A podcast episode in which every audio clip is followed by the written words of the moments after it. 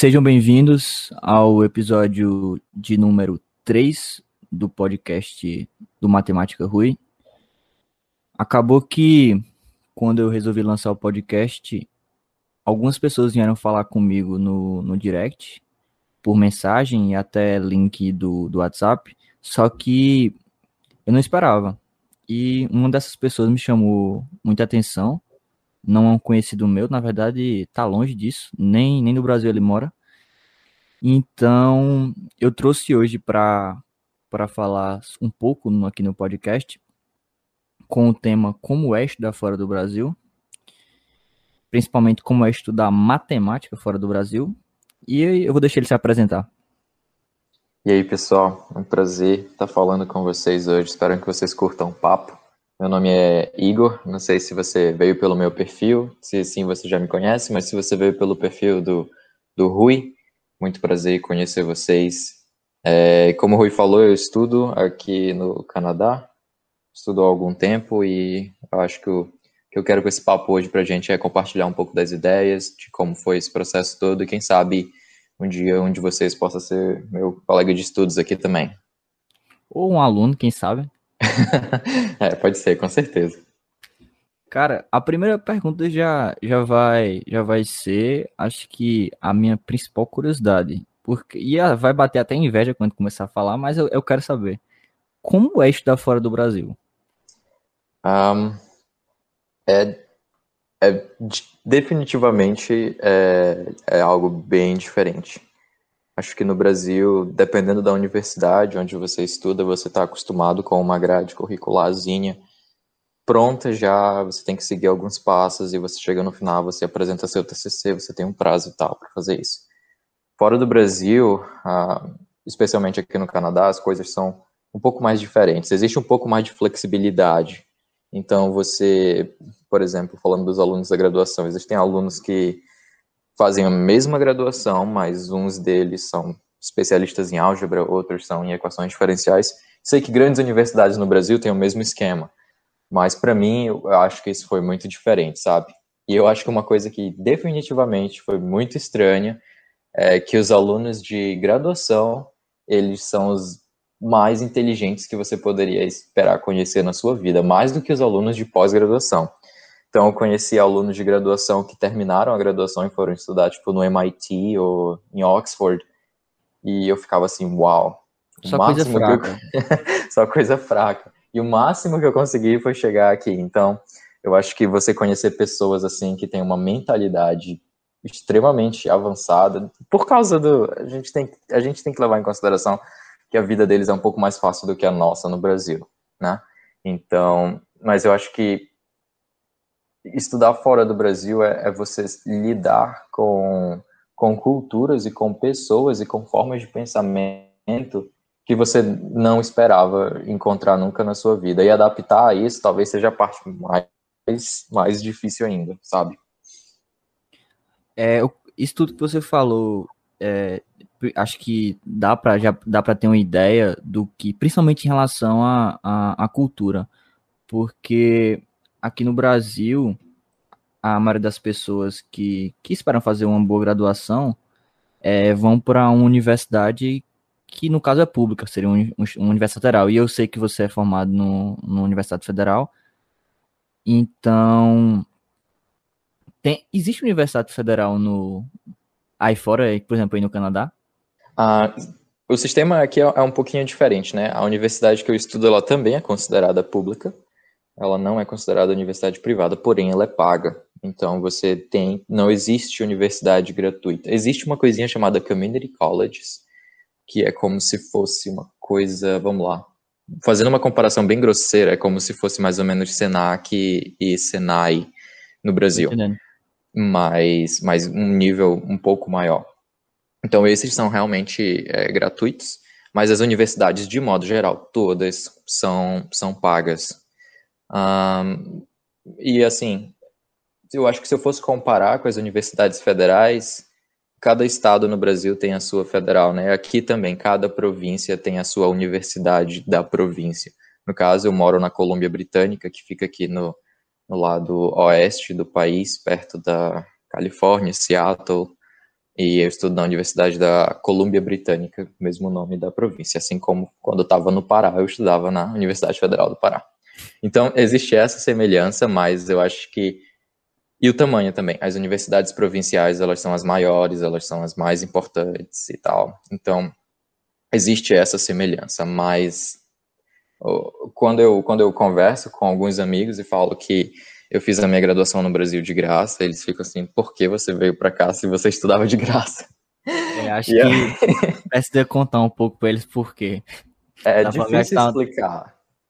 Dá para gastar um tempo explicando por quê difícil você chegar para eles e falar assim, olha, não é é de graça, é a melhor, mas não sei, alguma coisa, sabe, assim, parece que falta alguma coisa. Um pouco de, embora seja de graça, a gente tem a sensação de que falta investimento, está sempre faltando alguma coisa. A, a questão de, de, ser de graça é, obviamente, é a, é a melhor parte, mas a ideia do sistema todo em torno daquilo e do mercado que te espera lá fora, no caso, quando você sai da universidade, é diferente. Aí, quando você está quando você tá em, em, no exterior. Uma pergunta que eu tenho, que, que vem na minha cabeça agora, é o seguinte: você é licenciado, certo? Uhum. A, como é a divisão aí em relação à graduação? Existe licenciado e bacharelado em matemática? Ou é só uma coisa não, só? Não, não existe. Inclusive, essa foi uma das minhas dificuldades na hora de aplicar, era dizer que eu era licenciado e o que isso queria dizer, sabe? Porque aqui existe o curso de bacharelado em matemática. E aí existem, geralmente quando você entra na faculdade, você não entra num curso, você entra realmente numa faculdade. Então você pode fazer, por exemplo, faculdade de ciências, ou faculdade de ciências sociais, ou faculdade de um, business, ou artes. E aí quando você está lá dentro, você escolhe um major e você escolhe um minor. O major seria tipo a tua especialização, por exemplo, matemática ou física, se você estivesse fazendo science, por exemplo, e você escolhe um minor, que seria uma, uma meio que um mini curso dentro da sua especialização, sabe? Então, para quem faz licenciatura em matemática no Brasil, se viesse para cá, era como se tivesse feito uma faculdade de ciências, um major em matemática e um minor em ensino, entendeu? Docência, entendi. Isso. Entendi. Outra coisa que, que que mexe as coisas aqui no Brasil, como tem essa, essa como distor, né? Um, um curso é licenciatura e outro curso é de bacharelado. Eu, fa, eu, eu falei no, no segundo podcast exatamente sobre aqui no Brasil, quando você se forma bacharelado, você não é ninguém. Porque você não pode fazer concurso para ser professor de uma instituição municipal, é, estadual, em relação a ensino básico. E você não pode fazer numa, numa instituição federal para ser professor universitário, porque você não é um mestre, nem muito menos um doutor. E como é a questão da, da área de trabalho de uma pessoa que faz bacharel em matemática? Quem sabe eu não pego um avião e, e vou por aí para ver se eu arrumo um emprego. excelente, excelente observação. Um, aqui, um dos fatores, e inclusive isso bate de volta na questão da universidade que você paga. A universidade é paga, mas ela é, ela é financiada por empresas muito grandes aqui, entendeu? Então, por exemplo, a universidade que eu estudo, ela tem. É, como é que eu, esqueci a palavra? Tipo, ela tem. Eu só lembro a palavra em inglês. Pode ela falar. Ela tem tradutor em casa. é meio como se ela tivesse algumas ações de outras empresas. Então, por exemplo, a empresa de, de transporte aqui da, da, da província, ela é. A universidade é dona de parte da empresa de transportes, entendeu? A universidade também é dona de parte de uma empresa de cursos técnicos. E então, e existe muito investimento na, na universidade. Então, empresas como Microsoft, Apple, Google, todas elas têm um investimento na universidade, que é tipo, olha, eu vou te pagar esse tanto aqui, formam os alunos aí, mas os que estão se formando manda para cá para fazer estágio, entendeu? Então, por isso que a universidade acaba sendo tão grande e, por, e é isso que às vezes é difícil, o que eu tento explicar para os amigos aqui é que a universidade no Brasil ela não é financiada por empresas e muitas empresas não estão interessadas em financiar a universidade no Brasil.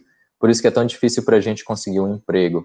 Para quem faz, voltando para sua pergunta agora, para quem faz bacharelado em matemática aqui, é fácil para eles conseguir um emprego, especialmente se eles fizeram matemática aplicada, porque eles chegam numa empresa como Microsoft, por exemplo, ou um amigo meu recentemente conseguiu um emprego na EA Games. e eles falam assim, olha, eu estudei matemática aplicada. E aí você chega lá, você tem pessoas que fizeram física, você tem pessoas que estudaram, uh, sei lá, economia, coisas assim. Então, eles sabem muito bem o que, que você estudou quando você fez um bacharelado em matemática. Eu sinto que no Brasil existe um pouco de desconhecimento. Tipo, você estudou matemática, mas e aí, o que, que você aprendeu? A resolver a questão do Enem? O que, que você sabe, entendeu? Aqui, aqui não, aqui a galera sabe realmente o que, que você fez na universidade e sabe o quanto que é valioso uma pessoa que faz, por exemplo, matemática aplicada, embora eu não faça, eu respeito muito. A pessoa que faz é, matemática aplicada é um excelente analista de dados e é um, é, consegue resolver problemas de qualquer tipo. Então, ter uma pessoa dessa na tua empresa, independente do cargo, é uma coisa assim muito boa. Então, dificilmente, muito dificilmente você encontra é, pessoas que fizeram bacharelado em matemática ou em física que estão desempregados. E bancos, então, meu Deus, bancos é, é guerra por quem se forma em, em, em ciências de maneira geral. Muito parecido com aqui no Brasil. Nossa.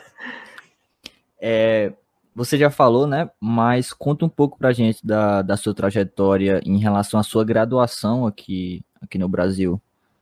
Ah, sim, com certeza. Um, eu, eu fiz graduação no Brasil em matemática na Universidade Federal do Pará. Só que, não sei o quão bem você está familiarizado com a geografia do, do Pará, mas a capital é a capital do Pará é Belém e lá tem o campus principal. E eu fiz numa cidade vizinha, num campus menor, chamado uh, Castanhal, é a minha cidade natal. E eu escolhi fazer no campus da minha cidade porque o ônibus passava bem na frente da minha casa, então, tipo, não tinha que andar uma hora até chegar na universidade. Então, essa, essa foi a minha escolha. E aí eu estudei, fiz licenciatura lá por quatro anos, de 2015 até 2018, final de 2018, início de 2019. Nesse meio tempo eu tive a oportunidade muito boas de fazer uh, dois projetos de iniciação científica, então isso me ajudou muito para estudar aqui fora. Eu tive a oportunidade, e eu acho que essa oportunidade foi decisiva. Assim, oportunidade entre aspas, eu briguei muito por ela, sabe? Que na, na capital, em Belém, tem o programa de pós-graduação em matemática. E aí eles oferecem no mês de janeiro um curso de verão em análise real. Eu fiz esse curso de verão três vezes. Então, tipo, dos quatro anos da minha graduação, três anos eu fiz o curso de verão. E aí quando eu, foi... Tô no meu só, tô no só um negócio aqui, eu tô no meu segundo, eu vou chegar lá, vou chegar lá. então, quando eu estava no meu segundo, aconteceu uma coisa muito interessante, foi que a minha professora de iniciação científica, ela falou com a secretaria do programa e falou, deixa ele fazer a prova do mestrado. E aí eles deixaram, e eu fiz a prova e passei. E aí eles falaram: bom, você não terminou a graduação, então você não pode entrar no programa, mas você pode fazer as disciplinas daqui do programa. Então, meu último ano de graduação foi uh, a graduação na minha cidade e o primeiro ano do mestrado na, na capital. E eu tive que fazer de novo o verão, por isso eu fiz a terceira vez, que eles queriam uma quando eu terminei a graduação, eles queriam uma comprovação de que eu realmente sabia, eu tive que fazer pela terceira vez. Graças a Deus deu tudo certo, passei de novo. Mas pô, acho que essa oportunidade de fazer o primeiro ano do mestrado no Brasil foi, foi decisiva para mim, porque eu pude estudar disciplinas um pouco mais elevadas, como a tipo, análise real, ou análise real não, perdão, análise funcional. funcional. Isso. E aí isso foi muito bom para mim para estudar aqui. Eu, eu não sabia na época que, na verdade, esse era um dos requisitos mínimos para fazer mestrado aqui, porque aqui a análise funcional é ofertada no último ano da graduação junto com teoria da medida, junto com topologia geral. Meu e aí, por isso que eu te falo, os alunos da graduação aqui, eles são caras assim, eu não tô imaginando. fenomenais. Porque aqui, esse negócio de iniciação científica que você falou é muito bom, porque a, a, na iniciação, a iniciação científica numa Universidade Federal é onde você tem a oportunidade de estudar assuntos que não estão na sua grade da graduação. Você vai estudar uma coisa lá do mestrado, lá do doutorado, e os caras aí na, na tabelinha deles está lá, análise isso. funcional, teoria é, da medida. É, realmente é, eles são diferenciados. Abrindo um parênteses no que você falou, quando você fez a prova de mestrado você passou e não, não poder pagar, eu estava lendo uma reportagem de, eu não lembro, acho que foi na, na PUC, na PUC, que uma menina era estava em casa, era home student, estava em casa e não tinha diploma no médio. Fez o Enem, passou na PUC, mas não podia é, não podia começar o curso porque ela não tinha um diploma do, do ensino médio. Ou seja, até, até onde essa questão do, do, do certificado, né, do diploma, mostra o que realmente você sabe. Porque você fez o curso de análise no, na reta três vezes. Eu tenho certeza que você nas três foi bem. Tanto é que passou na segunda para na prova do mestrado, que deveria ser uma prova de análise real, eu uhum. acredito que seja. Passou, mas mesmo assim, não, cara, você não pode. Por que você não pode? Você não acabou a graduação. Não, mas você. Mas eu consegui, ó, tá aqui. Eu, eu, eu sou o, inteligente suficiente, eu sei o assunto suficiente. Não, mas você não pode, porque o pedaço de papel que você tem que ter para fazer não tá com você. E, eu, às vezes isso me irrita em relação a, a você construir você construir uma, um caminho, porque algum, algumas, algumas pessoas acabam a, a graduação e não sabem o que estudaram lá. O, o, o pedaço de papel diz que, ó, passou e tá pronto para o mercado de trabalho, mas talvez ela não esteja. E o cara que nem terminou a graduação ainda, talvez já esteja, mas não pode ter a experiência porque ele não tem um pedaço de papel. Então, Isso, exatamente. Aí, como, assim, pode, pode seguir. Como, como aí no Canadá vocês lidam em relação a ao trabalho, por exemplo, você está agora no mestrado, mas você já trabalha? Você já tem uma área na própria universidade mesmo? Você já... Sim, sim. Uma das coisas boas daqui é que, embora não, não tenha curso de licenciatura em matemática, você é treinado desde o do mestrado para é, aula. Então, o que acontece? Você entrou no mestrado, eles oferecem um curso lá chamado uh, Teaching alguma coisa, não lembro agora te, te dá poucos créditos, é mais para quem está interessado mesmo, você faz esse curso, e aí nesse curso você meio que ganha um ok, para caso eles precisem de alguém para dar aula, eles te chamam. Então, muitos amigos isso, meus. Isso na própria, na própria universidade, para dar aula na, na própria, própria universidade. universidade, isso. E aí você, por exemplo, tem muitos amigos meus que estão no doutorado agora e já, tipo, a tese já está encaminhada, já terminaram os créditos, aí eles ficam só dando aula dão aula de cálculo 1, dão aula de álgebra linear, dão aula de programação linear. E eu acho isso muito bom porque o nosso curso de licenciatura, com todos os seus devidos méritos e respeitos, às vezes falta um pouco da prática. Pelo menos assim, talvez não, talvez nem todo mundo concorde comigo, mas em particular eu falo do meu curso, sabe? Eu senti um, um pouco assim de falta de, de prática mesmo. Tive os estágios, mas foi um negócio assim meio torto, sabe? Então aqui eu acho melhor porque você tem essa, esse contato desde do, do, do, do, mestrado, do doutorado, e depende de você. Se você não quiser dar aula, você não dá. Se você quiser, você vai lá com eles e chega e fala, olha, eu quero dar aula. A gente também tipo, corrige provas, também uh, corrige deveres de casa dos alunos. A gente tem um lugarzinho dentro do prédio de matemática chamado é, Math Learning Center, que os alunos, de todos os alunos de graduação de física, engenharia, matemática vão para lá e ficam fazendo o dever de casa deles lá. E se eles tiverem alguma dúvida, eles levantam a mão e tem uns três ou quatro alunos de pós lá para ajudar. Então a gente dedica mais ou menos tipo, mais cinco horas por semana para ficar nesse. Isso na época antes da pandemia, né? Hoje em dia é tudo online. Mas tem, então essas coisas, essas pequenas coisas assim que eu acho que substituem bem melhor o meu estágio que eu fiz na, na graduação. Eu acho e, que é um, um, pouco mais prático. E interessante isso que você levantou de poder dar aula na própria universidade, porque isso tira a, o, a, o, a carga horária do, do, professor, ou seja, ele diminui o tempo dele que ele tem que estar lá corrigindo as provas de sei lá quantos alunos, de, dar, de dar aula de cálculo, e ele pode se dedicar à pesquisa. Ele pode se dedicar a, sei lá, a dar uma cadeira lá mais para frente, lá do doutorado, lá do mestrado, que ele não teria tempo ou teria, estaria se sobrecarregando, como acontece aqui no Brasil, para. E, e, tem mais, não só favorece ao, ao, professor em relação da carga horária, como favorece a, a você que está que tá seguindo esse caminho para ser um professor de universidade. Então, eu acho que, que é uma ideia que casa muito bem. Eu acho que seria uma excelente ideia realmente para acontecer no Brasil. Assim, uma, quando você recebe bolsa no Brasil, uma, um dos pré-requisitos é que você não pode trabalhar, né? Um dos motivos pelos quais o estágio que a gente faz no Brasil, ele é um estágio obrigatório não remunerado.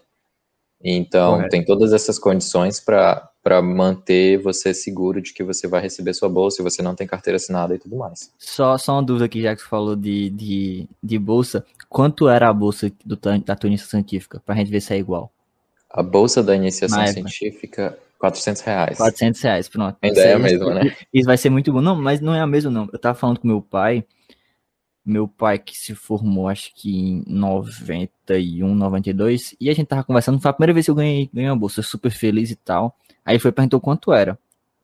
Eu disse, ele disse, meu Deus, ainda é a mesma. Aí eu não acreditei não, ou seja, é, acontece de tudo, mas continua sendo o mesmo valor.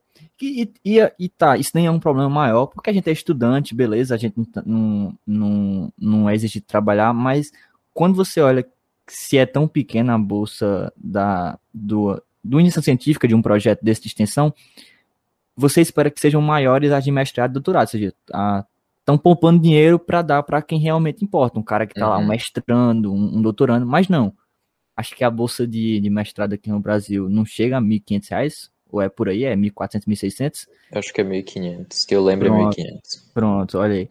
E, e a doutorado, eu não vou falar com certeza, mas também não é isso tudo. Por um cara que tem que passar quatro anos da vida dele se dedicando a aulas, a pesquisa, para montar um, uma ideia nova, porque é isso que você faz no doutorado, é, é, se você não tiver uma base financeira boa, é uma coisa que é complicada. É, eu acho que pós-graduação no Brasil não é para não é para quem não se preparou para isso anteriormente, sabe?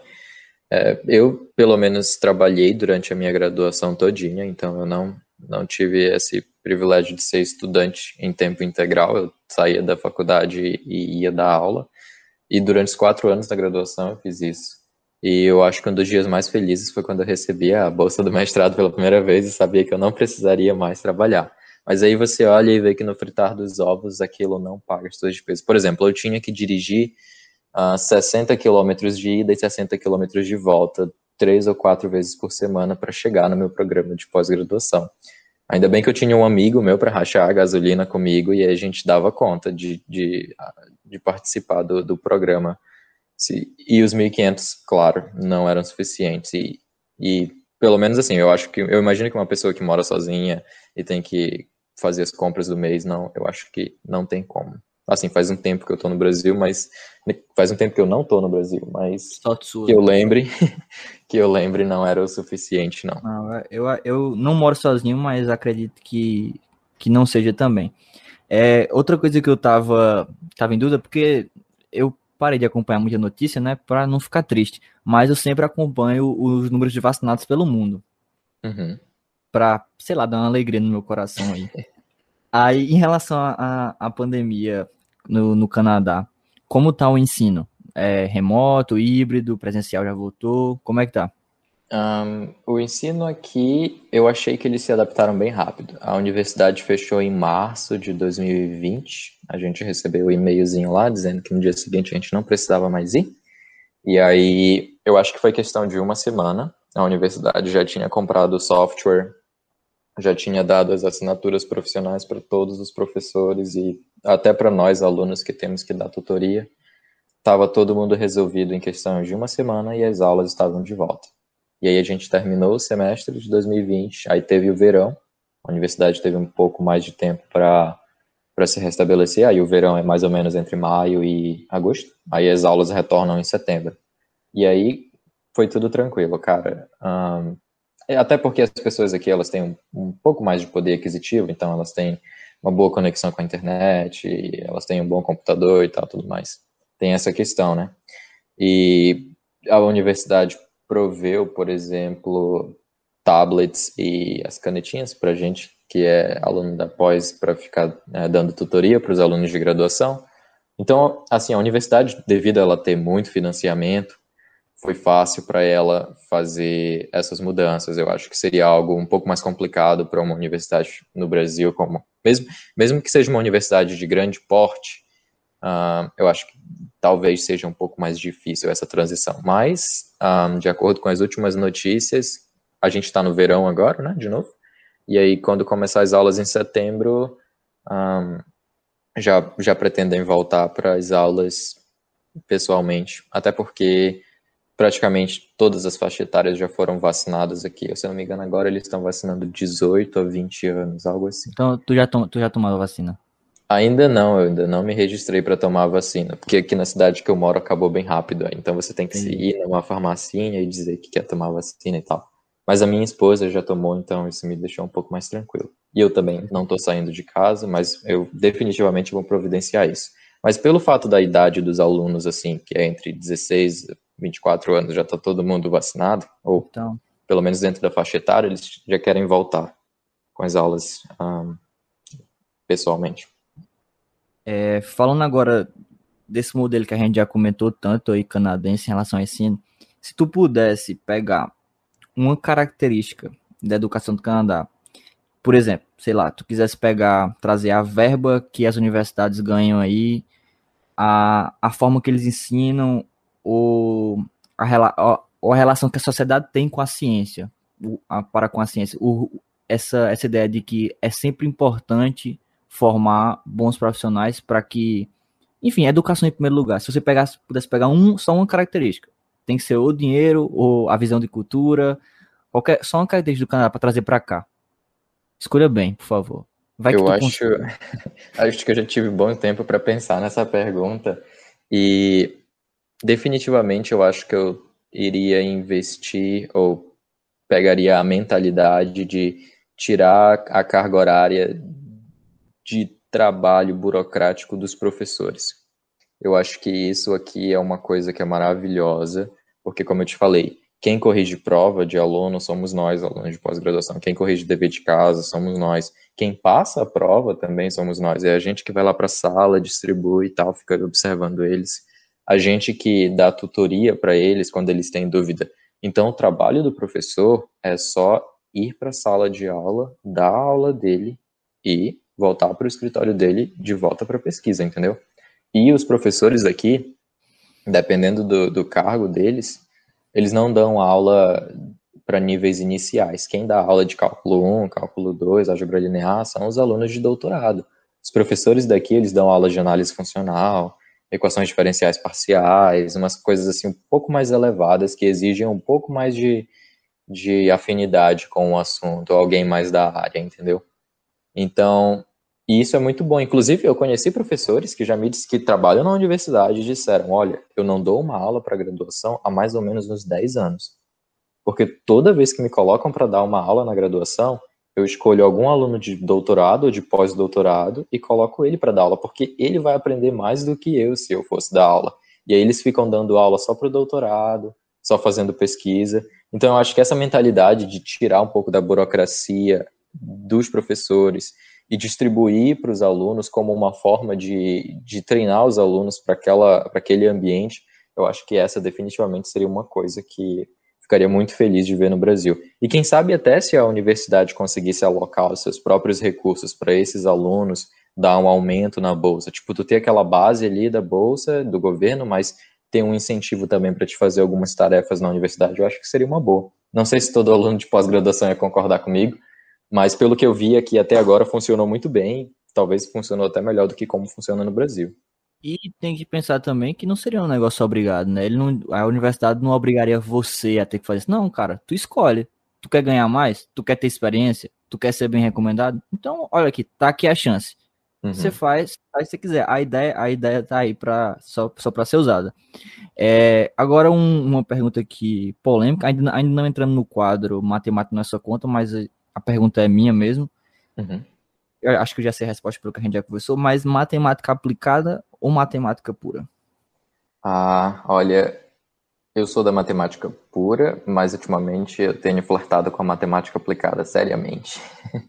Sempre, ah, sempre andando numa corda bamba. Sempre andando numa corda bamba, porque assim, eu, eu foquei em matemática pura por muito tempo, e por matemática pura é, eu me refiro a, a, equações diferenciais parciais, que eu sei que são objeto da matemática aplicada, e eu sei que matemática pura, geralmente as pessoas pensam um pouco mais em álgebra, ou, sabe, esses assuntos que eu sei pouquíssimo. Mas topologia assim, da vida. topologia, uma geometria um diferencial, Então, eu entendo que esses assuntos são assuntos da matemática pura, mas assim, eu sinto que eu, desde da minha graduação eu fiquei mais para a área de provar resultados para equações diferenciais e coisas do tipo. E aí, desde que eu cheguei aqui, eu continuei trabalhando nessa área, mas eu sinto que a matemática aplicada, ela tem um caminho talvez um pouco mais brilhante do que a, a matemática pura. A matemática pura eu acho que se tornou um ramo muito difícil de pesquisar especialmente dependendo da área que você escolhe, pode ser uma tarefa muito difícil encontrar um problema, resolver um problema ou fazer. Assim, se você não tiver contatos com pessoas extremamente experientes que sabem quais são os problemas da área que precisam ser resolvidos, você dificilmente vai, vai conseguir fazer algo de impacto. Enquanto que a matemática aplicada, eu acho ela um pouco mais convidativa para quem está entrando na área de pesquisa. Então, ultimamente eu tenho é, feito algumas coisas de matemática aplicada, tentando entrar um pouco mais nessa área, mas nem sempre com êxito, né? É difícil você. Tentativa e erro, o importante é tentativa e erro. é, já que a gente está falando aqui da, das coisas que você gosta em relação a não gosto na matemática, me, eu, eu lembro que eu pedi para você mandar uma descriçãozinha, né, para eu adicionar no podcast, mas agora eu quero que você me explique. Imagina que eu nunca vi matemática na minha vida que você me explique qual sua área de atuação. Na verdade, o que é que você está estudando no mestrado? Tipo isso. Sim, um, o que eu estudo no mestrado se chama cálculo das variações. Um, é uma disciplina simples, mas eu nunca vi ela ofertada no Brasil. Isso que eu acho uma coisa muito curiosa. Mas é uma disciplina que você só precisaria de equações ordinárias para estudar ela. É o único pré-requisito. Talvez em alguma universidade alguém conheça, mas eu na minha universidade eu não lembro. Enfim. Eu, na, na, só abrindo um parênteses aqui, na minha a gente não tem com esse nome, mas existe uma disciplina chamada Introdução Matemática Aplicada, que ela dá tipo, olha, é assim e só. Mas, uhum. mas pode seguir. dá só um panoramazinho. Então, no cálculo das variações, a gente está interessado em resolver problemas de minimização e problemas de maximização um pouco diferente da programação linear, porque agora a estrutura das coisas são todas contínuas. Então, basicamente o que você faz é um problema de minimização, e aí a esse problema de minimização você associa uma equação diferencial chamada equação de Euler-Lagrange, e aí você mostra que as soluções dessa equação diferencial, elas também resolvem o problema de minimização.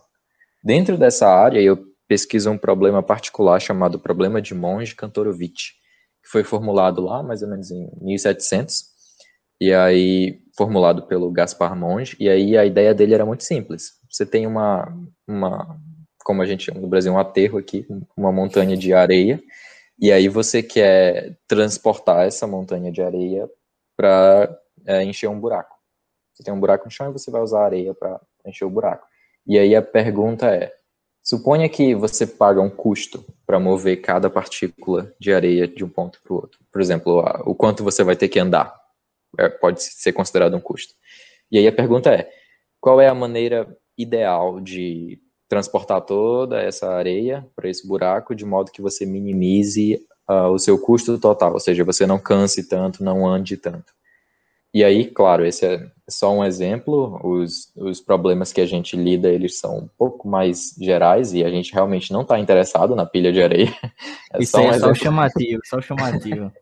é só um exemplo mesmo, e aí essa teoria se chama, como eu falei, teoria do transporte, justamente porque você está preocupado em encontrar medidas, para quem já fez teoria da medida, o transporte seria como se fosse uma medida que você tenta dizer, olha, a medida que vai medir a densidade do transporte é dada por isso aqui.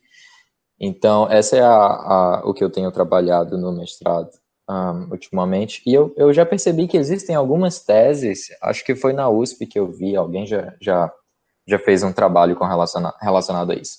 E o que eu acho mais interessante é que é uma teoria que tem extrema aplicação, assim, em outras ciências. Por exemplo, recentemente teve um pesquisador chamado uh, Jeff, acho que é o nome dele, Jeff Schibinger, e ele mostrou que, sabe quando você tem as células tronco no, no, no embriãozinho, sim, e aí elas, elas vão decidindo se elas vão se tornar uma célula cardíaca ou uma célula pulmonar, ele deu mostrou... saudade, deu saudade, ensino médio agora. é, muita saudade.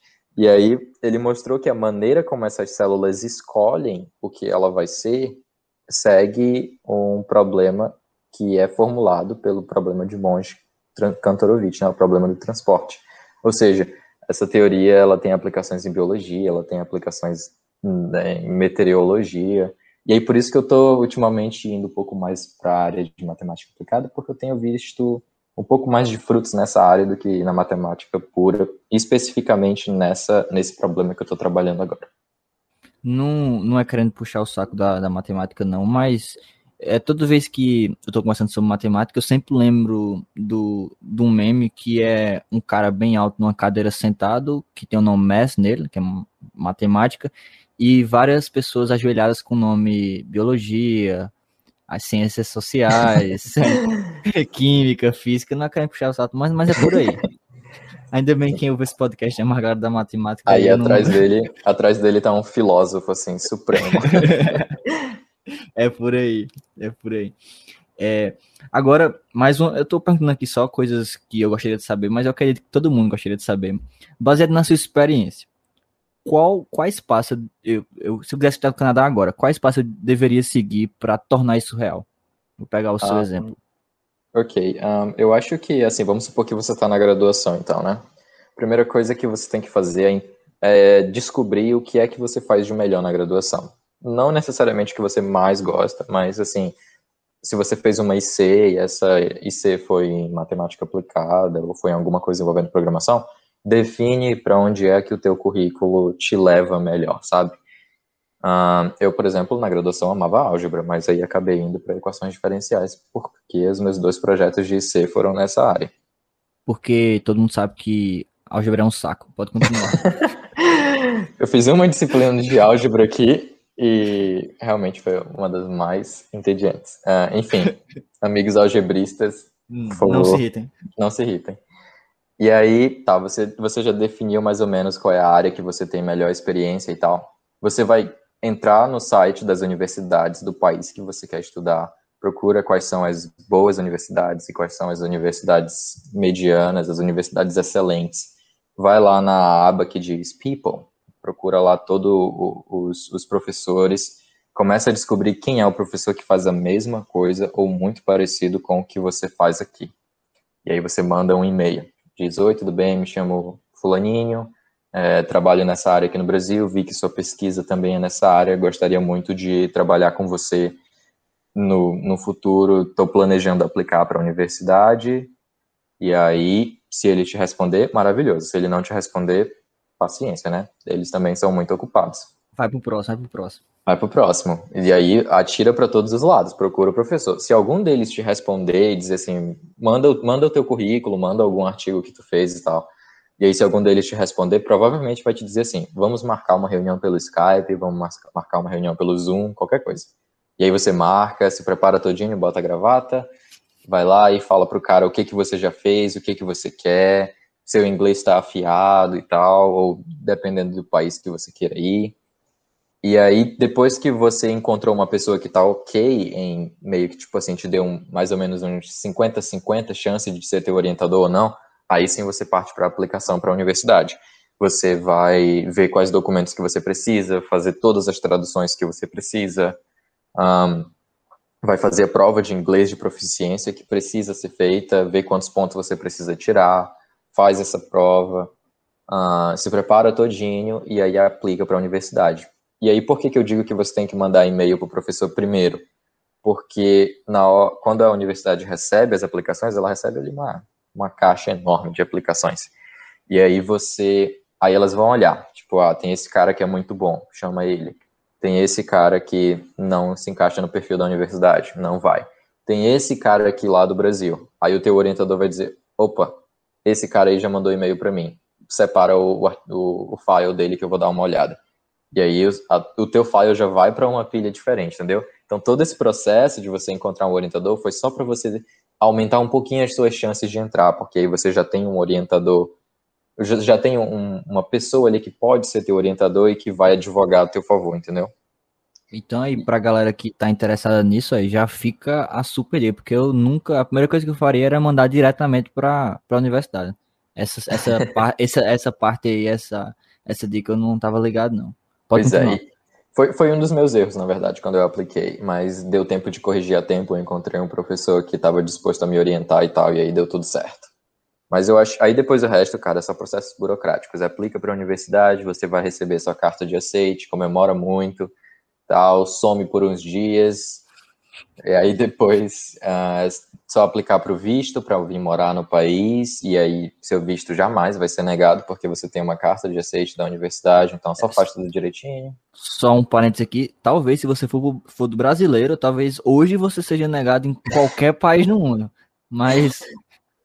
mas tem, esse, gente, tem esse tem detalhe. Esse, tem esse pequeno detalhe, né? Mas a gente tem esperança de que, quem sabe, as coisas melhorem para o lado dos brasileiros. Quem sabe, quem sabe. É... E aí, depois é isso, é só processo burocrático e você, o último passo é pegar o avião, vir para cá. E ser e feliz. Ser feliz. é, vou, vou puxar aqui o, o, o quadro de despedida aqui do, do podcast, então taca ali a vinheta. Começando agora o quadro Matemática Não é Seu Conta, onde vocês mandam perguntas para mim no, no Instagram e dessa vez, como eu estou convidado, eu vou seguir a dinâmica da, da, do último podcast. Eu vou pegar uma para mim e mandar outra para ele. Como eu estou com as perguntas, então eu escolho. Ele vai ficar refém aqui da, da minha vontade. Vamos lá. A primeira vai para o Igor. É do José Alencar. E ele pergunta: Já pensou em desistir do curso? Um, do curso de mestrado, sim. Eu acho que no primeiro semestre eu estava decidido a desistir do, do curso, porque foi extremamente complicado para mim, vindo de um contexto brasileiro e mudar para um contexto de alunos extremamente privilegiados e extremamente esforçados e inteligentes, com todos os méritos que eles têm. Então, quando eu terminei o primeiro semestre, eu tinha certeza que eu tinha reprovado em todas as disciplinas, então eu já estava decidido a, a, desistir, mas graças a Deus as coisas deram certo, acabei não sendo tão reprovado quanto eu esperava, e depois disso deu tudo certo e eu fiquei muito, muito feliz, mas com certeza eu pensei em desistir várias vezes, já perdi até a conta. Essa aqui é da Charlene Maria, e ela pergunta: Vejo várias postagens suas pela madrugada. Aqui tem um espaço, ela continua. Você sofre de insônia? Assim, é pelo, pelo contexto que a gente está vivendo, é, minha casa ela é, ela é muito, vamos dizer, muito barulhenta, ela é muito viva durante o dia. Então tá, tá sempre tá sempre com gente dentro de casa, gente da minha família, tá? Não é gente de fora não, fazendo festa, é gente da minha família, mas tá sempre com pessoas, com. Enfim, com, com vida. E eu prefiro o silêncio. Tanto é que vocês não sabem disso, mas eu gravo o podcast à noite, tarde da noite. Agora, por exemplo, são 11h40, embora o, o Igor esteja no Canadá, aqui no Brasil são, são 11h40.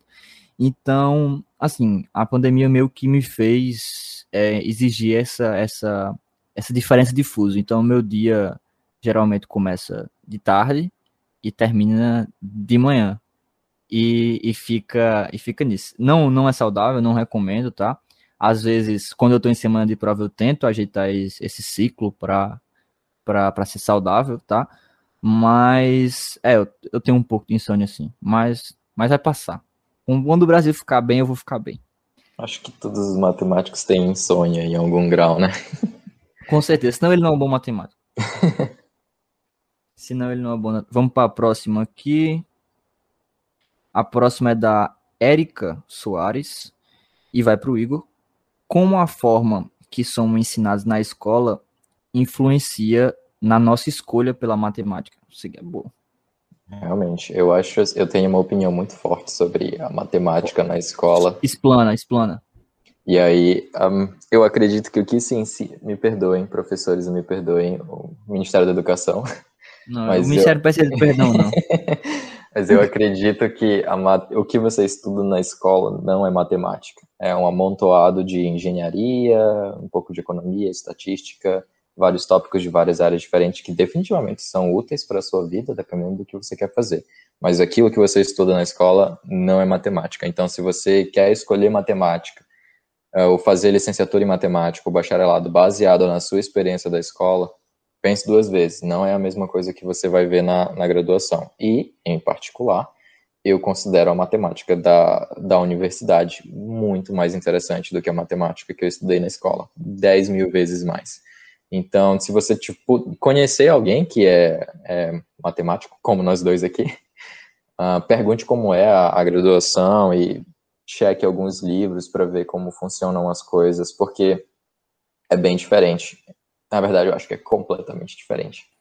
Pegando aqui a sua deixa, no, no podcast, no, no segundo do podcast, no último podcast, o convidado falou exatamente a mesma coisa que você estava falando. Tá? Então, tá vendo? Não é invenção da, da, da nossa cabeça. Realmente é assim. A, a matemática que a gente vê no ensino médio não, não é a, a matemática que, que, que vocês.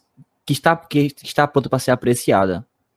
É uma matemática ali meio, meio monstruosa. Ela acabou de acordar, ela não está num dia bom.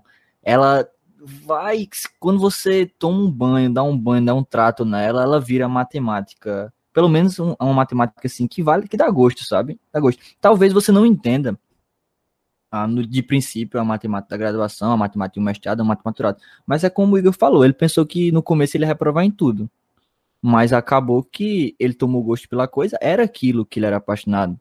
Então ele tá hoje no Canadá, tá feliz, então o resumo é, faça matemática e vá para o Canadá. é, a próxima pergunta é do José Alencar de novo. Quem respondeu foi tu, foi eu agora, já, já esqueci. Foi, foi, eu, né? foi você, foi você. Talvez então vai, vai para mim. José Alencar de novo. Qual é o maior desafio do ensino remoto da disciplina de matemática nas escolas públicas? Nossa Senhora.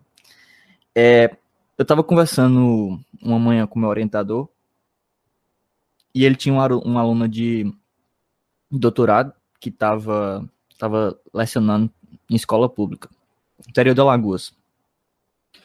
Então, ele me disse que a prefeitura não tinha recurso para abrir nem um, um classroom, nem uma sala de meet para os alunos, e as aulas estavam sendo feitas via WhatsApp, tá?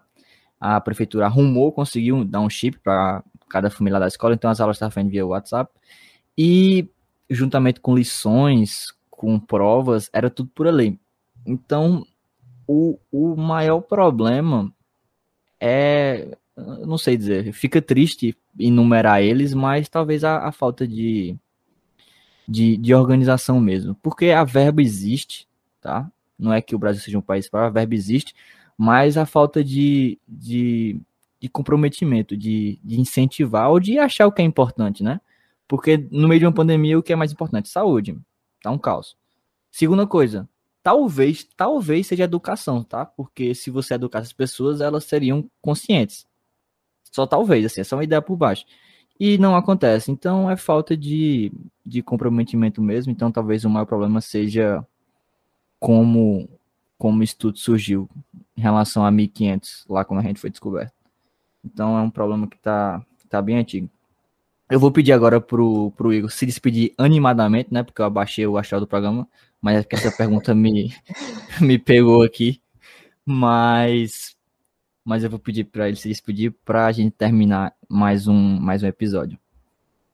Foi um prazer, então, pessoal, estar com vocês aqui. Obrigado aí, Rui, do fundo do coração, pela oportunidade, cara.